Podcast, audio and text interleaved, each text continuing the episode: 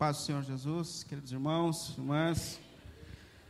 Vou ler só o versículo 9, a primeira parte do texto que nós lemos a princípio, que diz assim: É melhor ter companhia do que estar sozinho. É melhor ter companhia do que caminhar sozinho. Vamos orar? Ô Senhor, obrigado por esse privilégio que a gente tem de estarmos diante da Sua mesa, Senhor. Diante de tanta graça, misericórdia que tem alcançado as nossas vidas a cada dia, Senhor. Obrigado, Deus. Nós nos reunimos diante de Ti, por causa de Ti e por Ti, Senhor. E estamos aqui diante da Sua palavra, diante da Sua presença, diante do Seu Espírito. E pedimos que o Senhor, mais uma vez, por Sua bondade e graça, nos conduza nesse momento. Pelo nome santo de nosso Senhor Jesus, Pai. Colocamos esse momento diante de Ti. Que a Sua palavra, mais uma vez, nos fale, nos direcione, nos aqueça segundo os seus princípios e propósitos eternos. Pelo nome de Jesus, Senhor. Amém. Amém. Pode sentar, por favor. Normalmente, quando a gente fala sobre esse texto de que é melhor serem dois do que um, a, a nossa mente nos leva à ideia da vida conjugal. E quando o sábio fala sobre o valor da unidade, sobre a importância de ter companhia, ele pode pensar também na vida conjugal, mas não se limita a isso.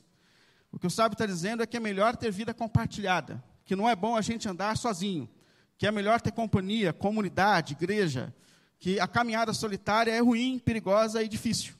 Tanto é que, se você olhar o contexto desse texto, no versículo anterior, ele falou sobre um homem solitário. Um homem que trabalhava, trabalhava, trabalhava, mas não parava para pensar porque ele trabalhava tanto.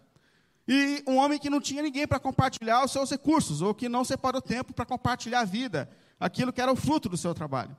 Então, a, a, ideia aqui é sobre a importância de se viver em comunidade, de ter companhia, de ter pessoas que caminham com a gente na jornada, que a jornada solitária ela é perigosa, ela traz os seus riscos.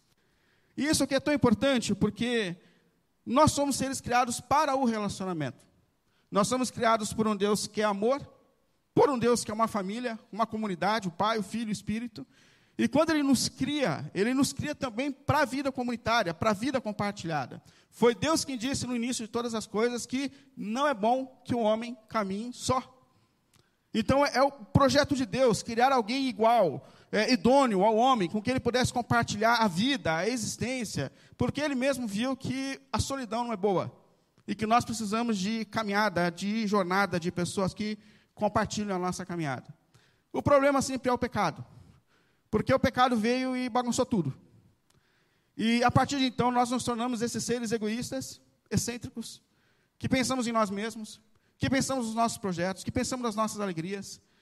Eu estava olhando esse desastre que aconteceu no interior, aqui no litoral de São Paulo, e ao mesmo tempo que a gente se depara com a generosidade de tantas pessoas se movimentando para acolher e socorrer, assusta a gente perceber que existiam comerciantes abusando do próximo porque não tinha como buscar alimento fora cobrando um absurdo pela água. Algumas pessoas estavam em região de risco, estão em região de risco, mas não podem sair das suas casas, porque se sair, alguém entra lá e rouba tudo que ele tem. Então, o pecado o desordenou, nos tornou egoístas, excêntricos, é, pensando cada um em si mesmo, na sua própria vontade. E esse texto ele tem um valor tão grande, porque ele nos faz, ele nos chama de volta ao seu propósito, ou ao propósito de Deus para a existência. E é tão importante a gente lembrar que Deus nunca desistiu de nos chamar de volta ao seu propósito. Deus não nos largou nesse mundo, mas Deus está atrás da gente, chamando a gente de novo para viver e para ser aquilo que Ele planejou, desde o princípio. E esse texto do sábio ajuda a gente a respeito da necessidade de ter vida compartilhada, da importância de não caminharmos sozinhos, da importância da unidade, da importância de nós olharmos para o nosso próximo e compartilhar a vida, compartilhar a existência. E por que, que ele fala que na vida é melhor do que melhor serem dois do que um. A gente tem que pensar no contexto imediato para aquelas pessoas com quem você sabe está falando. E ele olha para aquelas pessoas que viviam num contexto onde não existia estrada pavimentada, não existia transporte, táxi, Uber. É, e essas pessoas andavam de um lado para o outro em longas jornadas de viagem para poder chegar em um objetivo. E, e essas jornadas traziam seus perigos. Então, olhando para a realidade daquele público que está diante dele, que faziam essas longas jornadas, essas longas viagens e com seus perigos, ele começa a so falar sobre a importância de se ter companhia, de não caminhar sozinho, de não andar sozinho, porque é perigoso. E, e é interessante porque, assim como ele, nós também temos a nossa jornada. A Bíblia fala que se você está em Cristo, a vida é encarada a partir de uma jornada. Nós estamos passando por aqui, mas nós não somos daqui. E, e assim como aqueles viajantes tinham os riscos dessa viagem, nós também temos os riscos da jornada. Nós também corremos perigos. É, então, diante dessa visão, ele fala sobre a importância de nós caminharmos lado a lado, de ter comunidade, a importância da unidade, a importância da comunhão, a importância da vida compartilhada. E por que, que é melhor serem dois do que um? E por que, é mais importante ter companhia? Aí ele começa a explicar para a gente. Primeiro, porque é maior a recompensa do trabalho. É maior a recompensa do trabalho. A gente tem que sempre lembrar que falar de trabalho não é falar de maldição. Adão e Eva receberam de Deus a missão de trabalhar quando ainda estavam no paraíso. Então não é maldição. Mais uma vez, o problema é o pecado. Porque o pecado trouxe o peso do trabalho, agora a terra produz cardos e abrolhos, há sofrimento no trabalho. A gente se machuca, a gente se fere, e a gente fere alguém.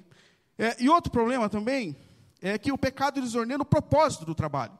Ou seja, a gente não trabalha só pelo sustento, ou para cuidar da criação, como Deus colocou no início.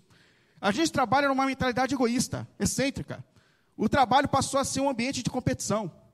No versículo 4, ele diz assim, aqui no capítulo 4 mesmo, ele fala: Eu descobri que todo o trabalho que se realiza surge da competição que existe entre as pessoas. Ou seja, o trabalho virou um ambiente de competição de quem é o maior. O propósito do meu trabalho não é o sustento, mas é comprar um carro melhor que o teu. É comprar uma casa melhor que a tua. É fazer uma viagem melhor do que a tua no final do ano.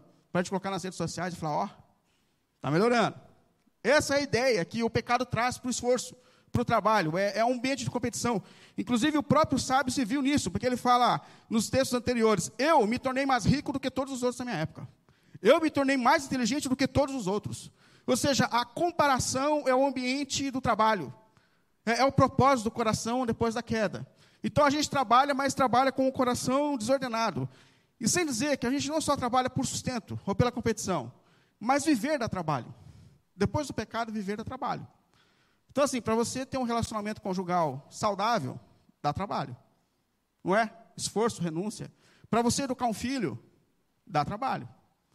Então, a partir de então, a vida, depois do pecado, passa a dar trabalho, passa a exigir esforço, dedicação. E o que o sábio está dizendo para a gente? Não trabalhe sozinho. Não faça tudo sozinho. Chame pessoas para te ajudar nos trabalhos da sua vida. Eu acho interessante, porque achei interessante que esses dias alguém perguntou assim para mim: Como que você faz para segurar esse piano? Eu falei: Qual piano? Igreja, pastor. Porque igreja é um negócio de doido. Quando um está contente, o outro está chateado. Quando um some, o outro desaparece. É um negócio não acaba nunca. Quando um negócio dá certo, o outro espana. Aí eu falei, como você aguenta esse negócio? Por que você não corre desse negócio? Eu falei assim, eu não carrego sozinho. Eu não carrego sozinho. Quando você olha para uma comunidade, você tem gente trabalhando em todas as partes, você tem gente que organizou a música, tem gente que organizou a mesa, eu nem sei quem organizou, mas tem gente que trabalhou durante a semana para isso. Tem gente que fica na portaria, tem gente que cuida da manutenção e da construção, tem gente que cuidou da música, Percebe? Tem gente, tem gente que pastoreia. Eu não sou o único pastor da igreja. Tem gente cuidando de gente o tempo todo. Tem gente que cuida de homem, tem gente que cuida de mulher, tem gente que cuida de jovem, tem gente que cuida de adolescente, tem gente que cuida de criança. Tem gente que passa a semana de joelho, que intercede por nós durante a semana. Tem gente que levanta de madrugada para interceder por nós. Ou seja, a gente não segura sozinho, é uma comunidade. É uma comunidade. Eu, nesse negócio, eu sou só uma peça, um membro do corpo. Acho que, como pastor, eu preciso segurar teologicamente para a gente caminhar para um lado, senão cada um corre para o lado. Então, assim, Entender que nós somos discípulos de Jesus e nosso propósito é seguir a Jesus e ajudar pessoas a seguirem Jesus. Então eu estou aqui falando isso todo sábado. Mas assim, não segure sozinho. E é isso mesmo que ele está dizendo. Não segure o peso, as suas demandas, o seu trabalho, não faça tudo sozinho. Chame pessoas, forme equipe, chame pessoas para te ajudar, compartilhe as suas cargas. É melhor assim, ele está dizendo. É melhor assim. Há mais produção, há mais qualidade no que você faz. E mais, por que, é melhor serem dois do que um? Ou por que é melhor ter vida compartilhada? Segundo, se um cair, um amigo te levanta. Se um cair, um amigo te levanta. E mais uma vez, ele está pensando aqui nessas jornadas de viagens perigosas que eles faziam. E de fato, as viagens traziam seus riscos. Tinha o risco de você cair num buraco à noite, um poço de água que não foi fechado, cair numa armadilha para animal. Aliás, tinha o risco de um animal te atacar. É, tinha o risco de quando eles andavam para aquelas ribanceiras, porque as estradas não eram pavimentadas, não tinham caminhos, então ele podia escorregar à noite, cair num buraco e ficar caído. A parábola do, do bom samaritano ilustra bem essa realidade. Porque Jesus sempre fala na sua pregação no contexto daquelas pessoas que eles estão ouvindo. Então, quando ele fala sobre o risco de você cair e ficar caído sozinho, ele sabe que isso é uma realidade para aquelas pessoas. Então, existiam riscos. E alguém podia cair no meio desses riscos e ficar caído. Se você viajasse sozinho e se machucasse nessa jornada, você não ia levantar sozinho. Você não ia levantar sozinho. E é óbvio que quando Jesus fala disso, quando esse mestre fala disso, ele aponta para a nossa vida. Porque a nossa vida é assim. Às vezes a gente escorrega e cai. Não é verdade? Às vezes alguém empurra a gente para o buraco. Dá uma pesada e joga a gente dentro do buraco e a gente não consegue levantar. Às vezes a gente tropeça e cai sozinho. Às vezes, às vezes, o tédio alcança a gente na nossa jornada. Quem nunca se sentiu desanimado, cansado? Ou às vezes o pecado derruba a gente. E a gente fica caído. A vida é feita de quedas. Às vezes é o um fracasso financeiro. Às vezes é um investimento que não deu certo. E, por vezes, diante dessas crises consecutivas, ou dessas quedas consecutivas, qualquer um de nós pode cair e ficar caído. Chega o cansaço, chega a angústia, chega a depressão, chega o desânimo diante da vida, diante das circunstâncias. Quem de nós não pode sofrer isso? E o que o sábio está dizendo é: se você estiver sozinho, se você estiver caminhando sozinho, é perigoso, porque pode ser que você não consiga levantar. Percebe? Na comunidade, quando você tem vida compartilhada, tem um irmão, tem um irmão que estende a mão para você. Tem alguém que traz uma palavra que te coloca em pé de novo. Tem ou não tem? que te coloca de novo em pé para a sua jornada. Tem alguém que te faz lembrar da graça, da misericórdia de Deus, da bondade de Deus, e aí você levanta e volta à tua jornada. Sabe que uma das maiores estratégias de Satanás na vida do crente é afastar ele da comunidade. Porque fora da comunidade nós somos presas fáceis. Fora da comunidade nós somos presas fáceis. Aí ele fala: não anda sozinho, é perigoso. Não vá para longe, fica na comunidade, vive em comunhão. Porque aqui alguém sempre vai te dar a mão. Às vezes você levanta alguém, às vezes alguém te levanta. Mas esse é o valor da vida compartilhada. Por isso que é melhor serem dois do que um e mais. Ele fala no versículo 11: Se dois dormirem juntos, vão manter-se aquecidos à noite. Aqui parece muito da vida conjugal. Mas sabe que eu tenho problema para dormir? Eu não gosto que encosta muito quando eu estou querendo dormir. Eu não gosto que encosta muito, não. Se eu pudesse, colocaria um, uma marcação no meio da cama. Cada um para o seu lado. Na hora de dormir. Não, não, não, não, não passa, não, que está me incomodando. Ele falou, a senhora pode um pouquinho mais para lá? porque está incomodando, está pegando meu espaço. Mas a mentalidade do sábio aqui, a mentalidade do sábio aqui, é ainda sobre a jornada. Porque eles passavam por desertos, e no deserto eles passavam por uma, uma queda de temperatura noturna muito intensa. De dia, o calor é terrível, de noite, o frio é terrível. E, e era normal que os amigos, quando viajassem juntos, eles deitassem de costas um com o outro e compartilhassem o cobertor, porque o corpo compartilha calor. E o que ele está dizendo é assim, gente, na jornada, qualquer um pode esfriar. O corpo esfria. A fé esfria. Mas tem uma coisa extraordinária na igreja, no corpo, que é assim: o calor do outro nos aquece. Ou não é verdade? O fervor do outro, a oração do outro, a alegria do outro. Às vezes você não está bem, mas quando você está colado com alguém que está melhor, e às vezes você não está bem e ele te levanta, às vezes ele não está bem e te levanta, mas o calor humano passa, o calor espiritual passa. Então, assim, não fique longe, não ande sozinho, porque você pode esfriar, mas fique onde tem calor, fique onde tem a presença do Espírito, fique onde tem comunhão, fique onde tem vida compartilhada. É mais seguro, ele está dizendo, é mais seguro. O calor de outro te aquece nos noites escuras da sua alma. E mais, é, um homem sozinho pode ser vencido, mas dois consegue se defender. É, e aqui a gente lembra mais uma vez da importância daquela parábola do bom samaritano, porque o homem saiu de Jericó e foi para Jerusalém, uma caminhada de mais ou menos 25 quilômetros, solitária, deserta. E é justamente nesse caminho que ele cai na mão de salteadores, e alguém rouba, o deixa caído e jogado no chão. Se ele tivesse alguém do lado dele, se ele tivesse chamado o vizinho para fazer essa caminhada com ele, se ele tivesse em comunidade, a possibilidade dele resistir aos ataques inimigos seria muito maior. E a gente pensa assim, porque a gente busca o filho no ponto de ônibus, não é assim? Não, é, não parece que é mais seguro? A gente busca a esposa na faculdade, a gente, a gente acha que andar junto é mais seguro, e é de fato. Andar juntos, fazer a jornada juntos, é muito mais seguro quando a gente vive em comunidade. E é óbvio que isso também se estende à nossa jornada espiritual. Porque a possibilidade dos riscos que a gente corre nessa jornada é muito grande. Tem um mundo que nos atrai.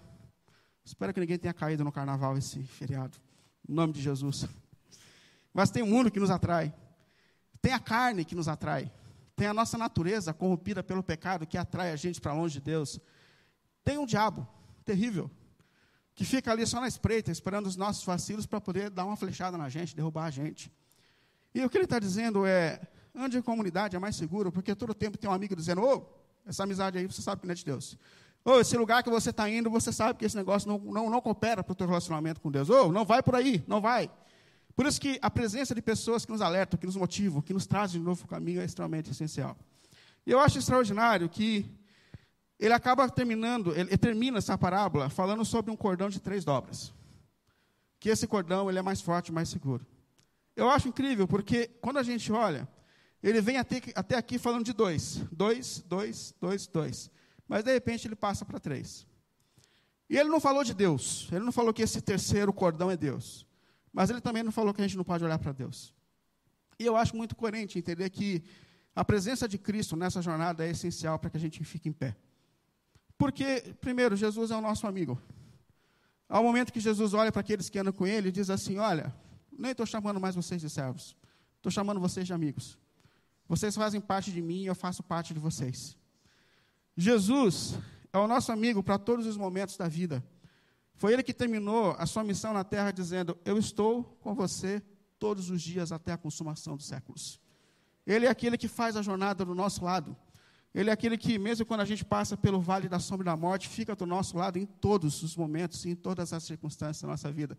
Jesus é o amigo presente em todos os momentos, em todas as circunstâncias da vida. E Jesus é aquele que deu a vida por nós na cruz do Calvário, por meio do seu sangue, sangue derramado e do seu corpo partido. E por meio do sangue de Jesus e do corpo dele partido, nós nos tornamos um, um com Deus. Antes do sangue do Cordeiro, nós éramos inimigos de Deus, mas pelo seu corpo partido naquela cruz e o seu sangue derramado, nós nos tornamos amigos de Deus. Ele é o nosso Pai, Ele é o nosso Senhor. E não só nos conectou de novo com Deus, mas nos conectou uns com os outros. Nós temos um Pai, um Senhor, uma esperança. Todos nós estamos unidos pelo sangue de Jesus. E somos irmãos de sangue, porque é o mesmo sangue que nos une, que nos coloca em unidade na vida e na caminhada. É por Ele, por causa dele. É por Ele, por causa dele, que nós estamos aqui caminhando em unidade, por aquilo que Ele fez um dia por nós naquela cruz. E eu queria concluir dizendo o quê? Primeiro, se você é autônomo, se você decidiu caminhar sozinho, Deus está dizendo que é melhor você caminhar em comunidade. Se você acha que você consegue tomar suas decisões, se você não se abre, se você não compartilha, se você não, não tem mais o coração aberto para ouvir e caminhar com pessoas, Deus está dizendo para você: você precisa de companhia. E é óbvio que quando a gente fala de companhia, a gente fala assim, poxa, mas abrir-se é um negócio perigoso. Porque quem, já não, quem nunca foi ferido? Mas vamos falar a verdade, quem nunca feriu? Abrir-se é algo que traz riscos, e por isso que muita gente decidiu fechar-se ao relacionamento, à unidade, à vida compartilhada. Mas olha, apesar de todos os riscos e apesar de todos os desafios da vida compartilhada, Deus está dizendo: é melhor viver em companhia, é melhor viver em comunhão. É melhor fazer parte da comunidade. É melhor ter pessoas do seu lado. Apesar de todos os riscos, o risco maior é quando a gente decide viver sozinho. E hoje nós estamos aqui, diante do corpo de Jesus, que foi partido por nós naquela cruz, para que o nosso relacionamento com Deus fosse restabelecido. Nós estamos aqui diante do sangue de Jesus derramado, para que nós nos tornássemos um, fôssemos um só corpo, uma só igreja. E é diante dele, diante dessa graça, desse amor que nos coloca de novo em unidade, que nós nos reunimos nesse momento e celebramos por tudo que Ele fez e tem feito por nós, por Sua graça e misericórdia. E a nossa oração é que o Espírito dele em nós nos una a cada dia mais com Ele, mas nos una como comunidade, para que a gente viva em amor, segundo o propósito que Ele tem para a nossa vida e para a nossa existência. Amém? Vamos ficar em pé. A gente vai agradecer por esse corpo que um dia foi partido por nós e por esse sangue que um dia foi derramado naquela cruz, para que nós nos tornássemos um.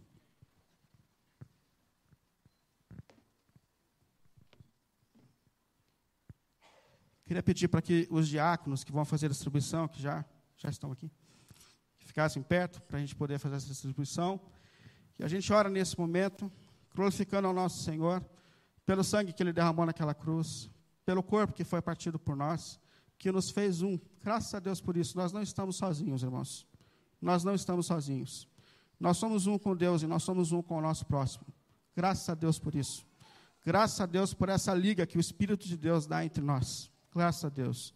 Senhor Deus e Pai, pelo nome de nosso Senhor Jesus, nós te agradecemos, Senhor, por tudo que o Senhor fez por nós, por Sua graça que nos alcançou de maneira tão especial, Senhor. Mais uma vez, Senhor, nós nos colocamos aqui diante de Ti, Senhor. Mais uma vez, glorificamos a Ti, Senhor, por, por Seu corpo que um dia foi partido por nós naquela cruz, Mestre. por tudo que o Senhor fez por nós, para que a reconexão fosse possível, tanto com o Senhor, tanto com o Pai, tanto com o Espírito, quanto a reconexão que existe entre a comunidade, Senhor. Obrigado, meu Deus, por seu corpo partido naquela cruz, por seu sangue derramado por nós, por tudo que o Senhor tem feito, por sua infinita graça em nossas vidas, Senhor. Que a unidade, Senhor, seja uma realidade a cada dia maior, Senhor, nas nossas vidas, na nossa comunidade, Pai. Pelo nome santo de nosso Senhor Jesus. Nos ajude a viver em comunhão, Senhor. De maneira que os seus propósitos se cumpram em nós e entre nós, Pai. Glorificamos a Ti, Senhor, pelo pão, representando, Senhor, o Teu corpo partido. Glorificamos a Ti pelo vinho, Senhor, que representa o Teu sangue que nos une, que nos perdoa e que nos coloca de novo em comunhão com Deus e com o nosso próximo. Pelo nome de Jesus, pelo nome de Jesus. Se você vai participar da ceia, fique em pé, por favor, enquanto os nossos diáconos distribuem.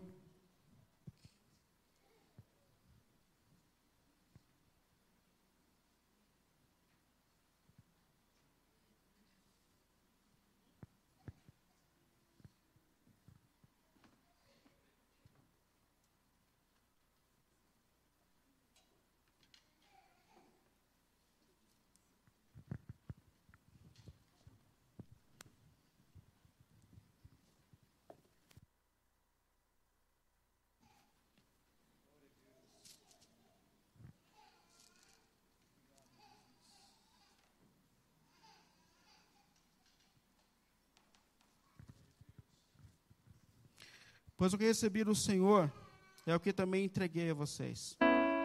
Que o Senhor Jesus, na noite em que foi traído, tomou o pão e, tendo dado graças, partiu e disse: Isso é o meu corpo que é dado em favor de vocês. Façam isso em memória de mim. Da mesma forma, depois da ceia, ele tomou o cálice e disse: Esse é o cálice da nova aliança, no meu sangue Façam isso sempre que o beberem em memória de mim. Porque sempre que comerem deste pão e beberem desse cálice, vocês anunciam a morte do Senhor até que ele venha. Sempre que fizerem, vocês lembram da morte do Senhor até que ele venha. Portanto, todo aquele que comer o pão ou beber o cálice do Senhor indignamente será culpado de pecar contra o sangue do Senhor. Examine a cada um a si mesmo. Então coma o pão e beba o cálice. Pois quem come e bebe sem discernir o corpo do Senhor, come e bebe para a sua própria condenação. Por isso que há entre vocês alguns fracos e doentes. Vários já dormiram. Mas se nós tivéssemos o cuidado de examinar a nós mesmos, não necessariamente receberíamos o juízo. Quando, porém, somos julgados pelo Senhor, estamos sendo disciplinados para que não sejamos condenados pelo mundo. Amém. Graças a Deus. Quando a gente fala desse avaliar-se a si mesmo, pode ser que venha na nossa consciência um sentimento de culpa. Mas eu olho para essa fala de duas formas. Primeiro, quando eu me avalio, eu lembro que eu sou um pecador, limitado, que depende da graça de Deus. Perigoso seria que eu me avaliasse e me achasse digno de participar da mesa. Eu não sou digno, nós não somos dignos. O que a gente tem hoje aqui é manifestação da graça e do amor de Deus que um dia alcançou as nossas vidas. Nós não somos dignos, mas mesmo assim Ele derramou o sangue dele por nós naquela cruz. Nós não merecemos nada, mas mesmo assim Ele nos chamou de filhos e filhas. Mas ao mesmo tempo é um caminho de introspecção, porque quando eu avalio a mim mesmo diante dessa graça, desse amor, que um dia alcançou a nossa vida, eu percebo que Ele me ama e que há um chamado para a minha vida de mudança, de transformação, de recomeço, de cura, porque o Evangelho vem para transformar a nossa história. Que hoje seja para você, pelo corpo partido, pelo sangue de Jesus derramado, uma manhã de introspecção, de valorizar o que Ele fez por você naquela cruz, mas também um chamado de uma nova vida, por causa do que Ele fez por você naquela cruz. Amém? Pois recebi do Senhor o que também entreguei a vocês, que o Senhor Jesus, na noite em que foi traído, tomou o pão e, tendo dado graças, partiu e disse: Isso é o meu corpo, que é dado em favor de vocês. Façam isso em memória de mim. Comamos todos.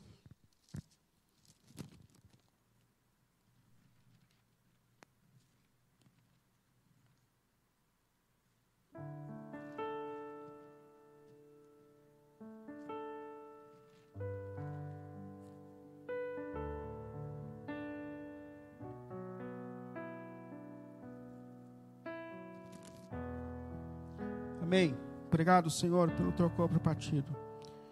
Por sua graça que nos alcança, Senhor. Por tudo que o Senhor enfrentou por nós. Pelo teu sacrifício que manifesta sobre nós cura, perdão e reconciliação, Senhor.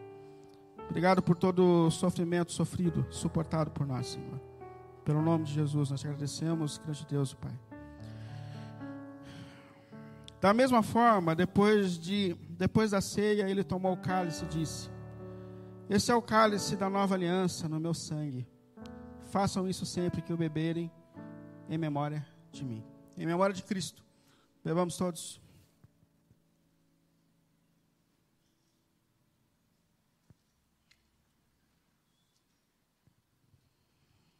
Amém. Obrigado, Senhor, por teu sangue derramado naquela cruz, que traz sobre nós cura, perdão, restauração. Obrigado, Deus, por não ter feito, apesar de nós e dos nossos pecados, das nossas falhas, filhos e filhas teus, Senhor. Obrigado, Senhor, por Sua graça que nos toca e nos cura. Obrigado, Deus, por um dia ter nos alcançado, perdidos nesse mundo, e por ter manifestado a Sua graça, o Seu perdão e a Sua misericórdia sobre as nossas vidas, Senhor. Obrigado, Deus. Obrigado. Nos ajude, Senhor, a viver em resposta à Sua graça que um dia alcançou a nossa vida, Senhor. Nos levanta no poder do Espírito para viver em missão, Senhor. Para falar desse amor e dessa graça que um dia alcançaram as nossas vidas, Pai. Em nome de Cristo, obrigado por tudo. Nós te glorificamos, te rendemos o nosso louvor e toda a nossa gratidão em Cristo Jesus. Amém. Vamos ficar em pé, cantar mais um louvor. Agradecer ao Senhor por tudo que Ele tem feito por nós.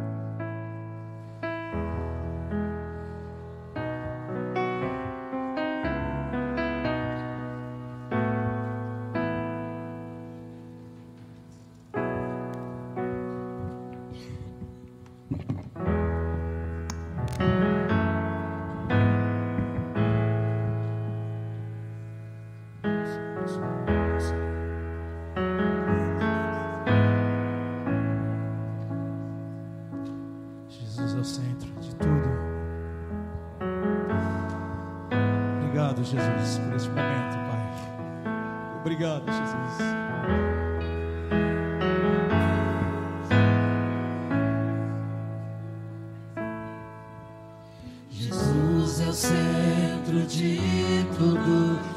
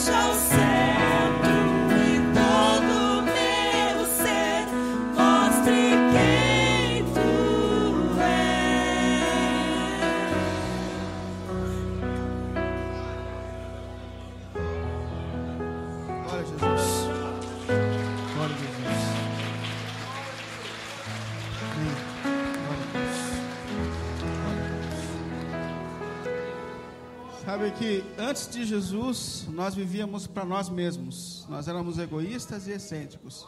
Mas Jesus está curando a gente. Graças a Deus por isso. Está mostrando o valor do próximo, da comunhão, da comunidade, da unidade. Essa é a vontade de Jesus para o seu povo, que nós vivamos em comunhão, em união, em união. Então, nesse momento, a gente vai orar. E depois da oração, se você se sentir à vontade, queria que você desse um abraço, depois da oração, calma. Mas que você desse um abraço no seu irmão, assim, dizendo assim: Eu preciso de você, nós estamos juntos, conte comigo na jornada. Amém? Vamos primeiro agradecer ao Senhor por tudo quanto Ele tem feito por nós. Mas depois dar aquele abraço, mostrando a comunhão que o Cristo tem feito nas nossas vidas por meio do seu Espírito. Ô Senhor, obrigado. Obrigado, Deus. Obrigado, Senhor, pelo perdão e pela graça que nos alcança a cada dia, Senhor. Deus querido, diante do seu amor, diante do seu corpo e do seu sangue derramado na cruz, nós nos levantamos, movidos pelo teu espírito e direcionados pela palavra, Senhor, para viver uma vida de amor, para viver uma vida de comunidade, Senhor. E eu peço em nome de Jesus, Santo Deus e Pai, cura-nos cura nessa manhã, Senhor, do nosso egoísmo, de feridas relacionais, Deus querido. Em nome de Jesus, por Sua graça e bondade, Senhor, move o Seu Espírito em nossos corações e em nossas mentes, para que o Seu propósito de unidade, de amor, de vida compartilhada, Senhor, seja uma realidade em nós e entre nós, Senhor, em nome de Jesus. Em nome de Jesus. Obrigado, Senhor, pelo teu sangue que nos uniu com Deus, o nosso Pai, que nos uniu uns com os outros, Senhor. Torna isso uma realidade nas nossas vidas, torna isso uma realidade na nossa história, Senhor. Torna isso uma realidade nessa comunidade, Senhor. Que o seu amor seja uma verdade, Senhor, entre nós a cada dia mais. Pelo nome de Jesus, pelo nome de Jesus. E que a graça do nosso Senhor Jesus Cristo, o amor de Deus, o nosso eterno Pai, a comunhão e as consolações do Espírito estejam derramadas sobre todos. Pelo nome de Jesus, pelo nome de Jesus. 102 participantes da ceia hoje. Dá um abraço no teu irmão. Fala, tamo junto. Preciso de você. Para isso nós existimos em Cristo. Oh,